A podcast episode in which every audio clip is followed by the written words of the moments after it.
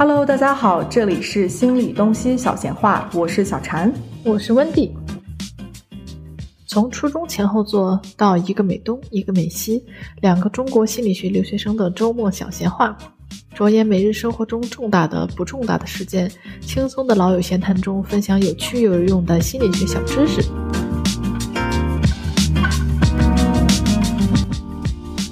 好，那我们回来了。我们就是现在是我们的这个第二个主题，跟大家聊一聊学心理学的这个过程是怎么样的。嗯，然后可能给大家回答一些问题吧，就是可能在网上经常看到的一些，比如说说心理学是不是很简单呀，或者说不需要理科知识呀，是不是挣钱特别容易啊？这种是对。那我们就先开始从这个。简单？你觉得是简单吗？我觉得一点都不简单，真的是。我有同学就是，呃，因为我同时还在学一些别的科目，然后认识了一个同学是学这个，呃，CS 的，就是学计算机，嗯，学编程。然后他觉得编程好难学啊，然后就转到了心理学。然后转到心理学之后，就是就是各种在问我，啊，学什么科好啊什么的。哎，我觉得这个课还挺难的呀，就感觉他的。目标本来是觉得，哎呀，这个心理学应该比较简单啊，比较好过，就转过来能稍微轻松一点。但后来发现好像也没有轻松多少，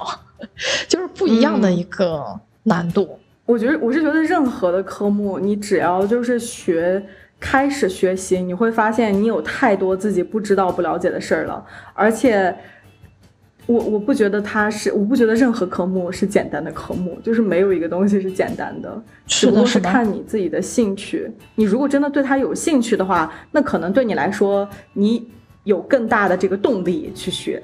对吧？如果这个科目是你完全都不喜欢的，那你可能动力没有那么大。对我之前学那个是刚开始先学了一段时间的幼儿教育，然后在学那个课程的时候，因为我也是。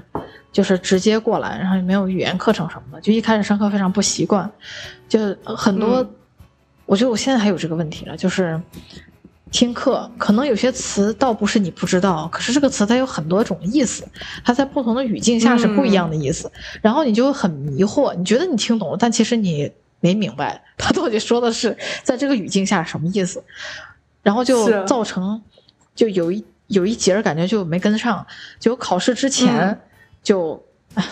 很拖延，考试之前复习的时候，其实我应该之前就一边上课一边复习，这样就会比较有效率，比较就压力不会很大。但是。三炮当时就是 拖到了考试前才复习，但是一复习起来，就是看着这个书，我觉得哦，好厚呀，全都是全都是字，根本都看不下去。嗯，但是真的看起来之后，觉得哇，好有意思，然后一股一股脑复习到了半夜，还觉得哇，好有趣，好有意思。我为什么没有早点开始看看这个课？对，因为。你开始看它的时候，对于你来说都已经就是是学习，可是是一个非常有兴趣、有动力，是你喜欢、你享受这个过程的一个学习，那完全是不一样的。对，所以我当时就觉得，哎呀，那我可能是不是之后在选专业的时候得得跳一跳了，得换成心理学。嗯，是，这个是个特别好。那咱们就是下来第二个问题是在说这个，呃，是不是不需要理科知识呀？我觉得也不是，因为你只要做 research 做研究，就需要数学，需要数字计算。对，而且他应该会强制你上统计吧，就是初级的统计。对，强制上。对对，让你学到做 research 的时候，那些图表是怎么 work 的呀？就是大约是怎么计算出来的。而且你在看，就是即使说你不打算做研究，你后来在看文献的时候，你也需要看到数据，不然这个文献是真的看不懂，是有一点难。但是你如果看的话，它是非常有用的一个知识，因为你可以完全清楚的看到他当时是用的什么样的方法，然后他的那个呃植数是多少，然后他采用了多少人，这些人都是什么背景。是的，是的。对对，research 特别有用，而且我之前认识一个没错助教，呃，他好像以前是先学了统计，还是先学了数学，后来转转学科到了心理学，还是他自己就特别喜欢数学，反正就是选学了很多数学和统计的课，然后他做助教或者是做那个 research assistant，就特别的抢手，因为他真的数学很好，然后就这是他的强项，对。然后又有很多人在这个心理学专业里面，其实就是统计啊，对数学不是很感兴趣嘛。然后他就相当于脱颖而出，就很多老师对很想找他帮忙，是一个非常加分的事情。没错。好，那我们下来还有另外一个，就是说心理学挣钱容易吗？然后一次咨询是不是就可以挣好多钱？分，比如说你在什么地区？你在北京，还是在什么？就是还在上海？就是北京、上海，或者说二线城市，那就完全不一样了。是的，是的。嗯，还有你的你的经验是多少经验？你的收费价格也不应该是一样的。嗯，尤其是一开始实习或者是。呃，刚开始独立接待来访者的时候，收入其实真的不高，而且可以说是还挺低的。没错，而且你要拿到你的这个叫什么执照之前，你需要有有督导的这个时间累积进去，你才能去拿到你的那个执照。嗯，就这个时间是非常长的。对，而且很多人其实会选择在之后已经有能力独立职业的时候，还是去找督导，就因为觉得这个过程是非常有用的。呃，就是这个费用也得你自己掏，就有很多地方是需要自己花钱做终生的自我培训，比如说还有，对，就是你要考执照呀，还有更新执照的钱费用，对对，或者说你要做 workshop，要做工作坊，呃，培训的费用，有一些有很多地方，就美国这边有很多州，可能它的要求都是你每隔多长时间就一定要去做一些 workshop，对。来，嗯，就是充实你自己，确保自己。对对对对，而且你要更新啊，因为时就是时时代在变，是就是你因为所有的事情一直在变，你需要让自己跟上这个脚步。就是现在有什么新的，比如说新的 approach，或者说你你需要，就像温迪刚刚说的，你需要 refresh 更新一下自己的这个状态。而且督导这个非常重要，是有一个好的督导，就简直是。改变人生的一个瞬间。是，嗯，我之前实习的时候，我我觉得我很幸运，我的督导是非常，嗯，怎么说呢，就是像人生导师一样的存在。我觉得一个是他非常有经验，另外一个是他非常懂得怎么沟通，怎么告诉你是怎么一回事儿。嗯，这样的话，对于我来说，我学习的这个过程其实。既是学习，又是一个自愈的过程。因为他跟我说的时候也这样说的，说治对他说督导的这个过程其实就很像是一个很像是一个心理咨询的过程。就他跟我的关系是一个非常健康，然后还有他自己也是看待这个就是 professional relationship，就这个职业关系是一个很珍贵的一个过程。所以我觉得有一个好的督导就是。不仅是说你可以在你的工作上帮助你，你个人层面上，我觉得这也是一个成长的一个过程。是啊，那还真的是很好啊，因为对，就是我好好多次提起这个事情，就是如果你觉得倒不是督导这个事情了，这督导这个事可能是需要你在就是根据个人情况去协调的，但是就是自己找咨询师的时候是可以。就是你觉得你和这个人不太合得来，你是可以换的，你是可以再换一个人。嗯，因为我之前确实也有去尝试过，就是学校里面的督导，我不是督导，就是心理咨询。嗯，我倒不是说这个咨询师不够专业，或者是不够好，或者是怎样，但我觉得，就我自己啊，非常大胆的猜测一下，我觉得是 refresh refreshment 做的不够，就是基。学校里的很老派是吗？对，就是年龄也比较大了，而且一直都在学校里工作，而且学校里的工作是接完一个又来一个，接完一个又来一个的这种状态之下，他很多时候说话会让你感觉他其实没有用心在听你说什么，而是机械化，对，机械性的就听你说啊，我遇到了一个什么什么事，我真的我感觉现在很难，然后他就会很机械的说。啊，那应该，那这个事情确实还挺难，但是你就你能听出来他不走心，你知道吧？对，就会让这个，我觉得，OK，我觉得人是有这个能力的，对，就是人是完全可以判断出来你现在跟我讲话的时候是真心的还是不是真心的，是的。尤其在心理咨询这个过程中，因为另外一个人是来寻求。帮助和你的一些指导的对这个情况而且下，他能来就得鼓起很大勇气来。对，exactly，没错。而且还有一个就是在学校，我觉得你说那个点很重要，他没有就是实际上在社会里的这个经验的累积，或者说他可能没有那个更新的那个过程在。对，我觉得他经常接接触都是学生，对对对，接访客接的有点太多，然后就有点麻木了。啊，对。我自己的大还有一个胆猜想，就是学校学校的那个心理咨询，他们的主要的主打其实不是说让你继续回来，他们是想嗯快速解决问题，而且是想说不要影响你的学业，嗯，然后让你就是赶紧结束，而不是说像自己个人找咨询的话，你可以长期性建立一个长期的这样的一个关系和稳定一点的这种心理沟通健康的这个是的过程。就我觉得，嗯所以我觉得我当时去尝试的这一波不是很成功。当然，呃啊，但是我当时还参加了另外一个 mindfulness 的那种 workshop，就是很很多学生在一起做的。我觉得反倒那个在当时帮助很大，就是有很有实操性，然后做这个 workshop 的人，呃，就当时帮我预约的人也跟我说。这两个做 mindfulness workshop 的啊两、两位两位老师，就是经验很丰富，而且经常出去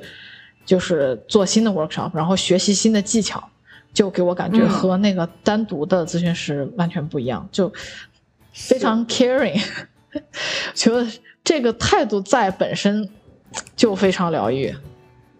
没错，还有就是你对他感兴趣吗？我觉得一个对心理学就是那个兴趣是一直在的人，他是希望可以持续学习的。是，就是我之前实习那个地方也是，他们会组织大家一起去，就是有不同的 workshop 去参加。我是觉得，就是对于我来说，我其实特别喜欢去这种 workshop，因为它可以在一个就是比如说那种三四天的怎么样的一个过程中，然后让你学到完全就是完全新的一个人的一个新的一个角度来看待问题，就嗯就真的是这怎么开眼界？我觉得是 对于我来说，就是觉得啊、还能这样，就是还有这样的一个东西存在，就是你还可以这么，你还可以这样做，嗯，就是让你知道有不同的可能性。我觉得我我是很感兴趣，所以我觉得我去 workshop 是对我来说是一个有意思的一个过程，是的，是的。对吧？嗯，而且我前两天有在那个又提到我们很喜欢的 心理学平台“简单心理鼓掌鼓掌。”，有在他那个平台上搜索，就是看啊、呃不同国家地区的这个咨询师。哦，你有看？，对，也有看到这个美国这边的心理咨询师，然后我有找到嗯其中一位，就我很喜欢他，他下面会写他的这个、呃自我介绍呀，对，会写简介什么的，还有他自己对于心理学的理解这样的。啊、我我已经记不太清这个咨询师叫什么名字了，但是我觉得他的一个点说的是特别特别戳中我，我觉得哎我我很我很喜欢这个，这个概念，就是嗯，呃人本人本学派的人本主义，对人本主，义的最最核心的点就是，就是你一定要和你的这个来访者形成一种健康的、支持性的这样的关系，这样的连接，就嗯其他都不是那么的重要，只要让你的来访者能感觉到你是真心实意的，作为一个人在尊重他，在爱他、爱爱他，在支持他，嗯，这个关系本身就能预测就很疗愈，对，就能预测这这一段咨询关系最后是，呃，大概率会是成功的。嗯，然后他有说，这个这个咨询本身不是怎么说呢？就不是说你来找我问问题，然后我给你一个解决方案，done 就完成了，不是这样一个过程。有很多的啊、呃来访者其实都是一种，我遇到了一个问题，哎呀，我好急呀、你你给我点建议，我该怎么做？但是咨询师的就是不会给你一个对对他的目的其实不是为了帮你解决问题，而是他是协助你，对对对，有一个比喻我觉得也很恰当，就是嗯，就好像你开着一个车在沙漠里抛锚了，然后你打电话给修车师傅，修车师傅是没有办法上手帮你修的，他只是对，安慰你，告诉你该怎么也不是告诉你该怎么办，但是通过他的这个支持和疗愈的健康的关系，你会自己主动去把那个车修好，然后你就可以上路了。然后对这位咨询师也有说到，说他觉得这个健康咨询关系更多的是一个在的概念，不是说我要去做什么。有些时候咨询师本身可能也会着急着想去帮忙，我帮你做点什么，我帮你提点建议。但是其实他觉得最重要的是一个在的概念，就是你不管遇到什么问题，你来找我，我都是在的。你不管抛出什么样的情绪给我，我都是在的；你不管抛出什么样奇奇怪怪的问题，我也都是在的。然后这个在本身就非常疗愈，没错，嗯，然后最后你要怎么去解决这个问题，这个是你的决定是，和你的想法，嗯而且这个我之前就是说过特别多次，我跟温迪也讲过，就是因为你自己做决定，这个你是你人生中的大 boss，嗯你人生里的决定需要你来做，而且你做决定之后的后果也需要你来承担，就是呃，不是说一个不是说一个负面的一个承担的方式啊，嗯但就是说这个是你你需要主动性的来做这个人。去想说我现在要怎么做，而不是说你你你就是另外一个人只能给你一些协助，但是最后做决定的这个人应该是自己来做这个决定。嗯，我觉得这个其实也解决了，就是回答了我之前的一些迷思吧。我之前的迷思嗯也是来、来访者带着问题来，然后我们给出一个答案，这样的感觉，嗯就是帮他们解决问题。但实际上，哎，如果是真的是可以这样，那太好了。那 天哪，我就我就翻一本砖头一样的书，然后告诉你啊，你这个问题 吃这个药，答案书，对，答案是这样的，去，然后就好了。天哪，太、嗯太好了！哎，就其实这这和我们刚刚上一个部分聊的其实就合上了，因为我们嗯俩刚刚都说了，就你其实不知道怎么去解决这个问题。对，呃，那就让我们先聊回来，就说这个心理嗯。学挣钱到底容易吗？的这个话题上来。一个是实习，然后加一开始接待来访者的时候，其实收入并不高，而且对。其实还有一些终身的费用要付，比如说执照呀、什么工作坊的培训呀、督导的费用啊等等，而且需要一些经验和口碑的积累，才能逐渐的，就是收入变高。然后还有一个问题就是心理学就职分支其实超级多，没错，呃可以分成非常多种。嗯你可以做像刚刚有讲到 psychiatry，、嗯就是可以开药的，对那是一个分支，就可以可以直接给你开药，嗯但它不管心理咨询。是这个我不知道在国内是怎么样分的，但是在美国这边的话，应该是要去读 med school 医学院。对，去读医学院，对，要去读医学院。嗯，因为你是你是有这个开药的权利的。是，呃，如果是不开药的，就是咨询的话呢，嗯。就是也有很多种不同的。是的，你可以在不同的地方做咨询，是。你可以在机构做，你可以在学校做，然后你也可以在呃，比如说像法律咨询、企业咨询，还有呃社工，其实也是在不同的机构做。是，啊、还有另外一个方向呢，就是说你可以去选择一个你自己专攻的一个人群的一个方式吧，比如说你可以做家庭咨询、小组咨询，嗯，还有呃夫妻咨询 （couple counseling），还有 divorce counseling 离婚咨询，是。你可以分得很细。是的，是的，然后在这个过程中呢，就是其实也是有很多的分支可以走。是，要不要跟大家说一下那个和商业相关的？我觉得那个是很有意思的。对因为企业咨询吧，对，因为这个可能大家都不太了解，我也是，就是学了学了那个最基础的。一百 level 还是 两百 level 课之后，嗯就被介绍到了，我才知道哦，还有还有这种职位。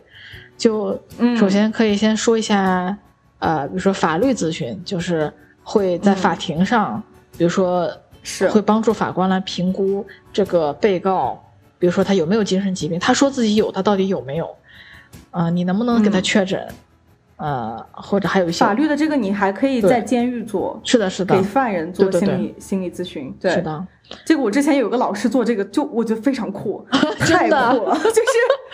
对我我觉得太酷了，就是他在纽约的一个很有名的一家监狱里做这个心理咨询，然后他跟我们分每次分享那个故事，我都听的就像听故事会一样。真的，快等会儿给我们分分享一个。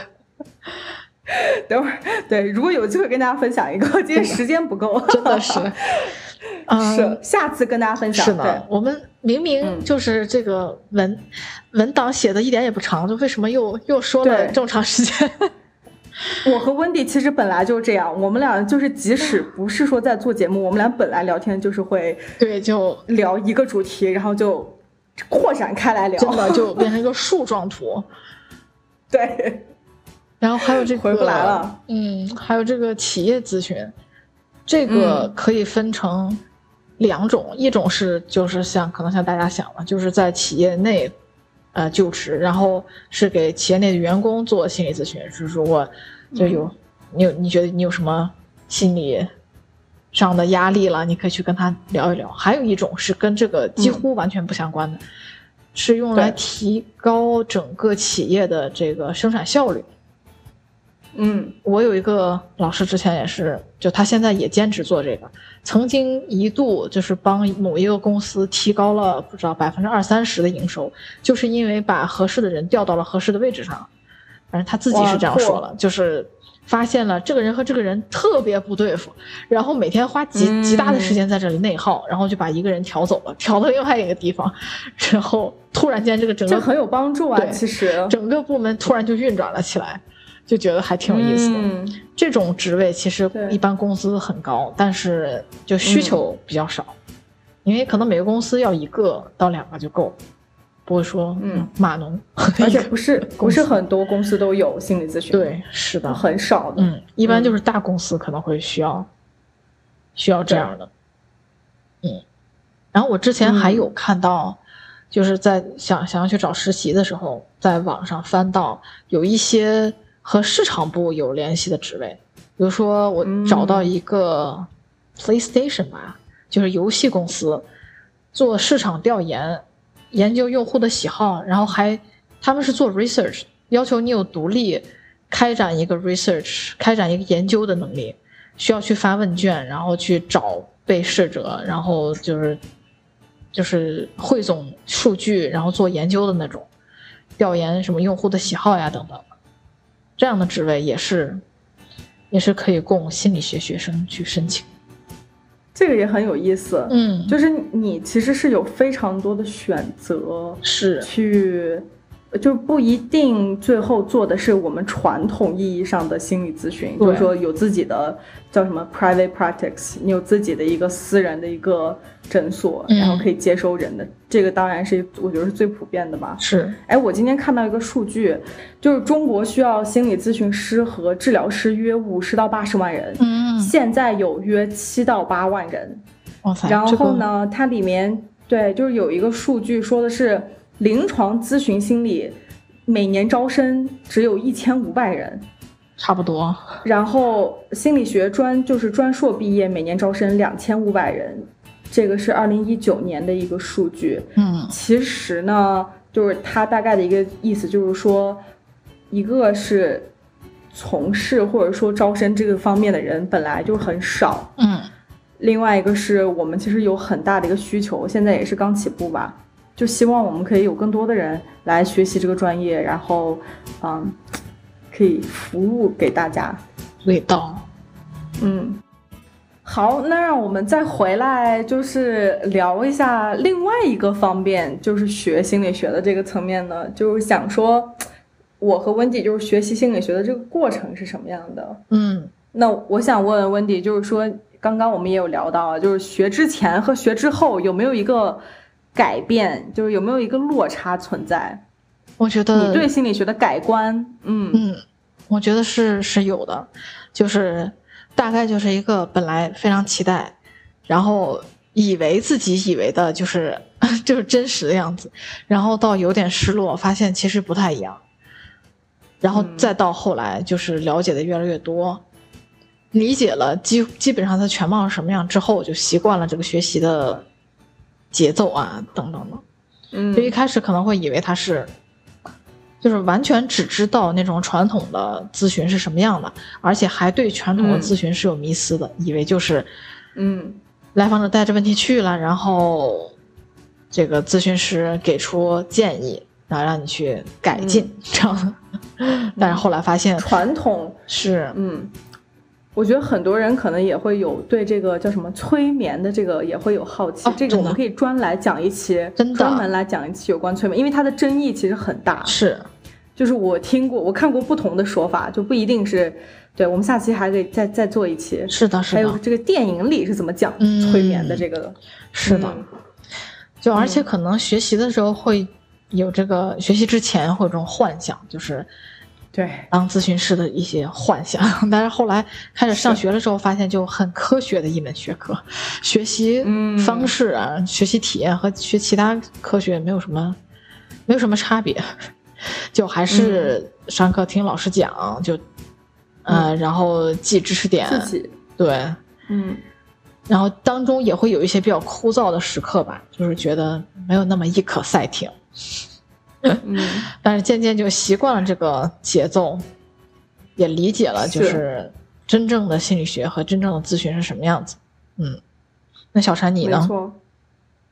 我是我觉得，就我刚刚好像也说过，就是我是很小觉得我想学心理学，因为我当时以为就是我学了这个学科，我就能把它全部就是弄懂了这种感觉。我觉得，我可以 figure it out，就是到底人类 这个 真的那个情绪大脑怎么回事？告诉我。我觉得说 OK，那我学到学懂我就懂了。可是我后来发现，我觉得这个也是一个差距吧。就刚刚有聊到，就是有一个觉得说，哎，它好像不是我想的那么一回事儿，就是它有很多科学的部分在里边，就是嗯有实验、有研究、有证明、有实质性的一些东西，evidence-based practice。嗯哼，还有就是心理学，它有像我们刚刚说的，它有不同的方式吧。就即使在做心理咨询，因为你可以做 CBT，然后你可以做刚刚说的，就是呃人文的对，层面的，然后你可以把它们混在一起。是，不过我是觉得，我还是觉得它是一个非常有意思的一个学科。嗯，我觉得还有就是跟个人体验不太一样，就是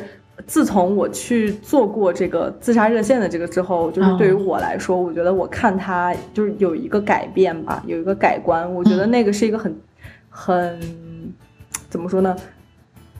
那个体验是一个非常极极限的一个体验。哦，就是它可能和你日常生活中没有那么高危险的人群是不一样的。嗯，就是我觉得那个就是不同的体验，就是造就了现在的我。嗯嗯，以后大家想听的话，可以跟大家就是多聊一下这些不同的实习的一些经验。嗯那下一个我想问 Wendy 的就是说，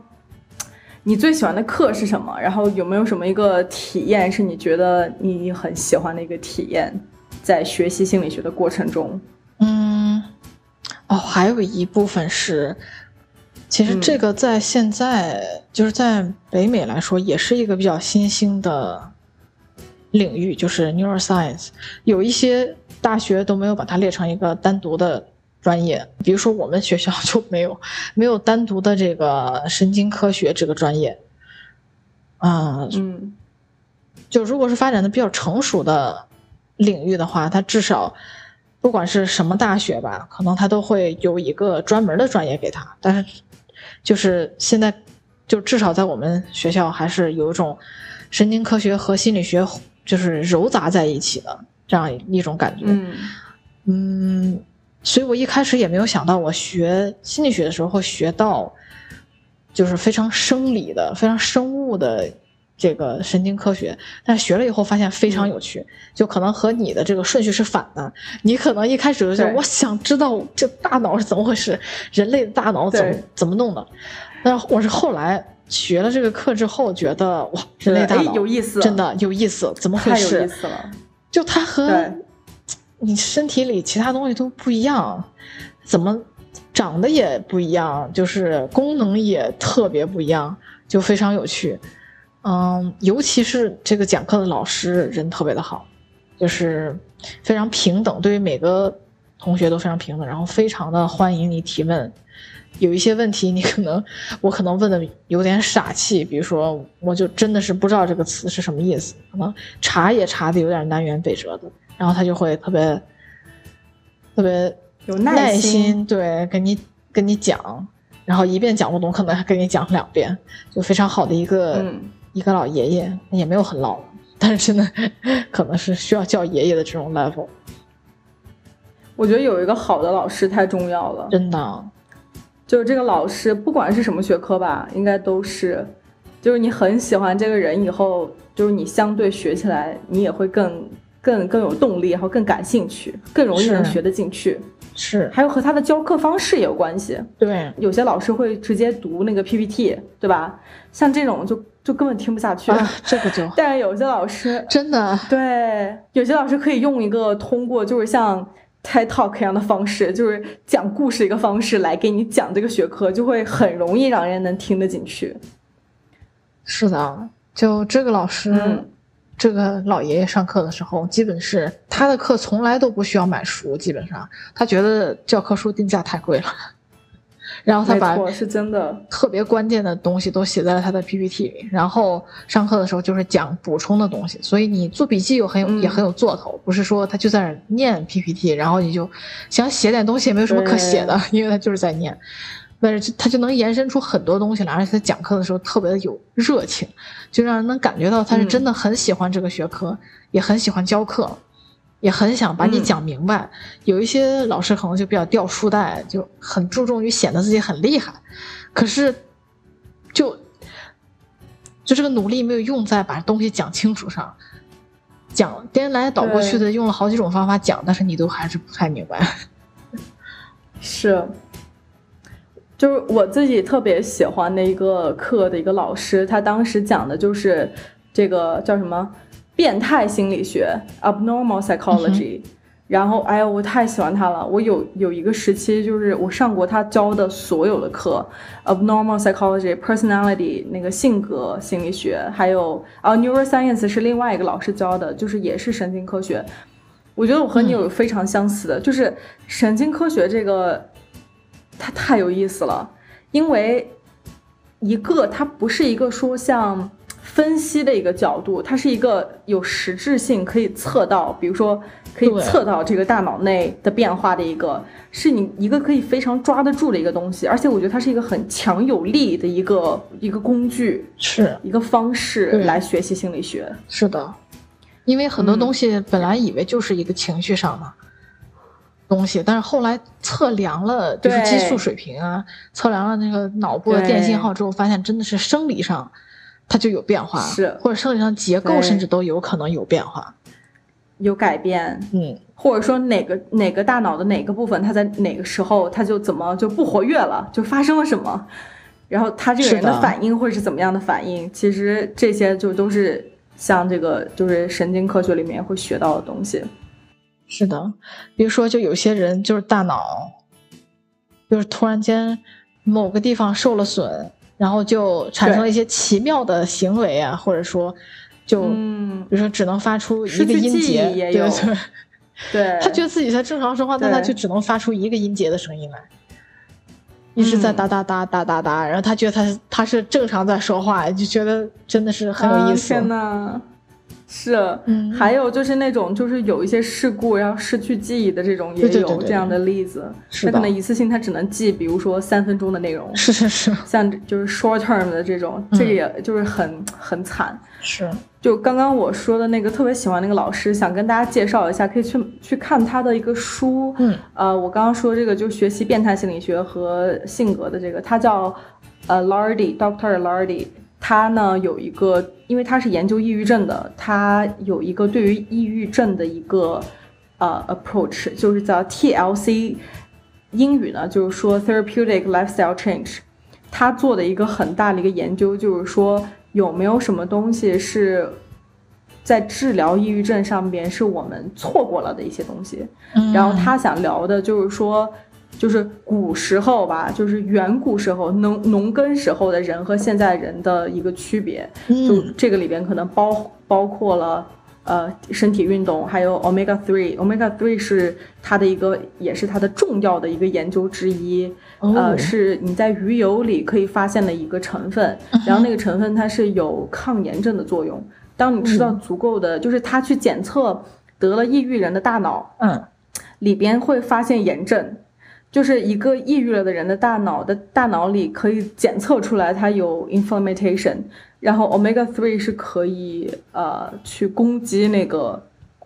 发炎炎症的一个一个东西一个元素。但是其实日常生活人就是我们平时的饮食里其实是吃不够那个东西的，就你很难吃够。它测量的就是你需要的那个那个量，嗯，它测量的是不只是 omega three，是 omega three 里边的一个成分叫 EPA。嗯，然后他的那个研究里说，EPA 需要达到一千两百，但是其实 omega three 如果不是深海鱼的话，你根本吃不到这个东西。然后如果你是只是简单的吃鱼油的话，平时你在市面上买的鱼油里，它的 EPA 也有可能不够，它可能一颗里 EPA 才两百，但是他说的这个有真实的有一个反应的是要达到一千以上，一千二以上。还有就是嗯，光 light exposure。哎，这个我觉得我们可以讲好久。光的这个就是说，呃，对，就是抑郁症的人，他有的时候他没有办法得到足够的阳光的照射的时候，也会就对心情产生影响。是。另外一个是 social connection，我觉得 social connection 就是治疗所有的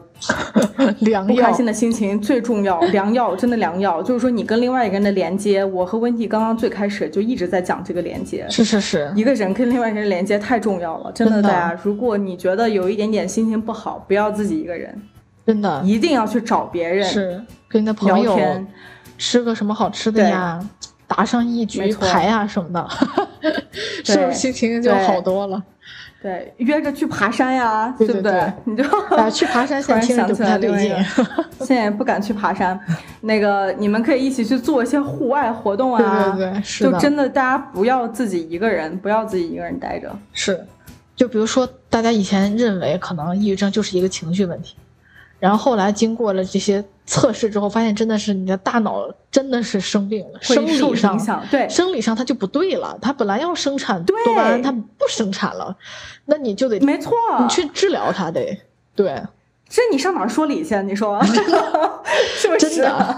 这你跟谁说理去？就是他是。它是生理上，就是你的大脑是可以用通过，就是这个 neuroscience 去真实的测量到它发生了改变的。对，那这个你就不能用一个有些人说啊，那你心情不好，你心情好点呗，就是这种话，你知道吧？就会让你觉得说你是说的就是一点用都没有。是的，是的，就可能还需要吃药什么的，就是它真的是一个生理性的疾病了，变成。没错，嗯。而且这个 light exposure 我也觉得特别有意思。就美国西海岸应该一直是自杀率比较高的。你说西海岸压力很大，一直阴天，对不对？对，一直照不到阳光啊。俄勒冈也是的，就是冬天就没有阳光，感觉就完全没有阳光。然后一直是阴霾的。对你去看医生，其实医生也已经达成这种共识，就是普通的医生也会跟你说，嗯，你吃你在吃维生素 D 没有？他说没有。他说：“哎，你就买上吃就行了，就天天都吃。我们这儿人肯定是晒不够阳光，你就吃就行了，吃就行了，肯定没问题啊。因为你看那个什么，英国也是啊，英国经常下雨，他们的那个抑郁症的比例非常高。是有一种抑郁症就是 seasonal depression，就是季节性抑郁，照不到阳光你就会抑郁，会就冬季抑郁。因为你是没错，冬季抑郁。”因为人本来按道理来说就是需要照到足够的阳光的，是。哎，那你觉得我有个问题？你觉得像我们现在疫情就一直在家，更加的不出门，一个是 physical activity 达不到，另外一个照阳光也照不到，你觉得这个对我们有没有影响？我觉得肯定是有影响的。就我觉得我和家属已经是相当宅的人了，就是是手机不好玩还是？游戏不好玩，是对自己非常有自信的，觉得是剧不好看还是 还是游戏不好玩，嗯，就还能没事干吧在家里，然后就嗯，忽然发现不是那么一回事，你在家蹲太久之后真的是就不行，还是得出去晒晒阳光、做做运动什么的，就要有这个户外的活动才行。没错。因为你时间长了以后，其实你没有办法找到乐趣了，就是在玩游戏或者看电视的那个过程中，是这个就是已经没有办法给你达到本来有那个乐趣了。是的。好，那我们今天总结就是给大家推荐让大家去晒太阳吧，要不然就是听完我们的节目给好朋友打电话，马上现在就打，真的 拿起来就打。对。拿起来就打，现在可以退出节目了，大家 可以去给自己的好朋友打电话了，聊聊天，瞎聊，聊什么聊什么都可以，先瞎聊一通再说啊。然后还有一个事情想大概提一下，就是尤其我学了心理学之后，感觉怎么讲，就是也拓宽了一些我对现今这科学体系的认知吧。比如说以前一直是觉得，嗯比如说我以前是很不信中医的，就觉得它不够科学。就没有说大批量的这个控制变量的实验，然后我没有办法确定它确实是有用，还是说它里面有没有一些嗯东西是没有效果，反而会有副作用的。但是后来，很多人都会这样想。对嗯，但后来学心理学的这个过程中，发现其实主流科学体系是有一点排斥心理学的。现在会好一些，但尤其是以前会很排斥，就觉得你这个太不科学了，好玄，好玄奥啊！啊就你这一点儿都不科学。是因为大家不了解。对，一方面觉得你摸不着、看不见，另一方面觉得你没有办法嗯像主流的科学一样去做实验。就我控制我嗯所有能控制的变量，然后我只变其中一项，我来看，看它是不是对，是不是因为这一项而产生了影响？可是你在比如说心理学这个层面上，是你没有办法去控制变量的。比如说，我没有办法拿三个孩子过来，我从小这一个、那个每次哭了，妈妈就去回应回应；另一个每次哭了，妈妈就不回应。然后我去看他俩最后长成什么样，而且你这个也不道德了个妈妈。对呀，又不道德，你也没办法控制。你这也不道德。对，是又又不道德，你又不能没有办让人家妈妈这样去对待人家小孩。是，就是动物实验都已经很有争议了，你就不要说，对，就是对于人类自身的研究，你不可能做出一些不道德的行为，而且你就算是人长大了以后，你再去 back trace，你再去看他，就是比如说年轻的时候、小的时候发生了什么，不可能，就算是双胞胎，他俩在家里，也不可能。无时无刻做的是一样的事情，上的是一样的学校交的是一样的女朋友，那是不可能的会。对，对，这是不可能的。是，然后之前嗯很长一段时间，就总有人有这样的偏见，会觉得心理学不算一个科学，就是算算一个伪科学。近哎呦，对近两年是好一些了，但是就也让我理解到现今的科学体系其实是有它自己的局限性的。科学体系是很嗯科学，但是它可能就我现在觉得它可能是一个非常小的一个部分。就比如说我们人眼能看到的颜色都是有限的，但你不能说其他东西不存在，你只是现在还没有足够的技术去看到它，是不知道。对你只是不知道而已。对，很有可能之后我们嗯。科学更进步了，或者发明了更、嗯。更厉害的东西，就能让我们 detect 到，就探知到还有别的东西存在，还有就是是。对，就是能扩展现在的科学体系。嗯，嗯，这也是学心理学带来的一个侧面的好处。对，我觉得就是即使说心理学有这么多变量，或者说有这么多质疑，但是还是有很多的研究，它的那个就是 validation，它还是有价值的。对，就是它还是可以给你一个，给你一个答案，它能做到最好的去控制那个变量。是，然后它的一个结，它的结论其实还是有依据的，它不是一个说完全就是没有依据的一个实验，是的，对不对？是的，对。好的，那我们这一期就算是结束了。然后，呃，希望通过分享我们的这个心路历程，还有这个学习心理学的各方各面的经验，能带给大家一些这个新的知识和实用的经验。虽然已经错过今年这个高考报志愿的这个环节了，但是 如果有有听到的话，也可以帮助就是未来的选专业的小伙伴们，想学这个专业的学生们，对嗯，可以更全面的在选之前就了解到这个专业是什么样子，学的是什么东西，以后就业大概是一个什么样的方向，然后可能嗯，可能能帮助到大家，嗯。然后，如果大家有、有兴趣听我们聊更多这个跟个人经历相关的话题的话，也可以欢迎留言告诉我们。比如说，想听小婵来聊一下这个自杀热线等等相关经历的话，也可以留言嗯告诉我们。嗯，好的，那就谢谢大家今天来收听我们第十期的播客，这里是心理东西小闲话，我是小婵，我是温迪，如果喜欢我们的主题的话，别忘了订阅、分享给身边的朋友和家人们。如果有你们想听我们聊的话题，也欢迎留言告诉我们。我们下周再见啦，拜拜拜拜拜。